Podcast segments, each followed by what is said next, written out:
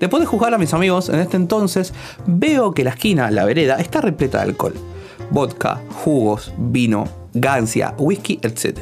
Y yo, con mi branca abajo de brazo, como uruguayo con un termo, llegué a la esquina eh, a la espera que sea una noche mágica.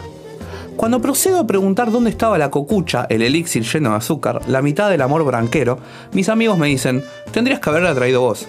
O sea, no había coca, o sea, flaco, no hay coca, a mí no me sobra la guita, ahora la coca, ahora el fernet. Creo que Agustín me lo había dicho.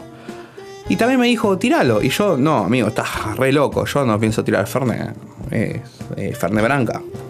Con lo caro que estaba en ese momento y con lo caro que está ahora en el 2021, creo que no. Yo no, yo no, yo no lo hubiera hecho. A la 1 AM empezó todo el debacle. Empezó la osadía hacia el camino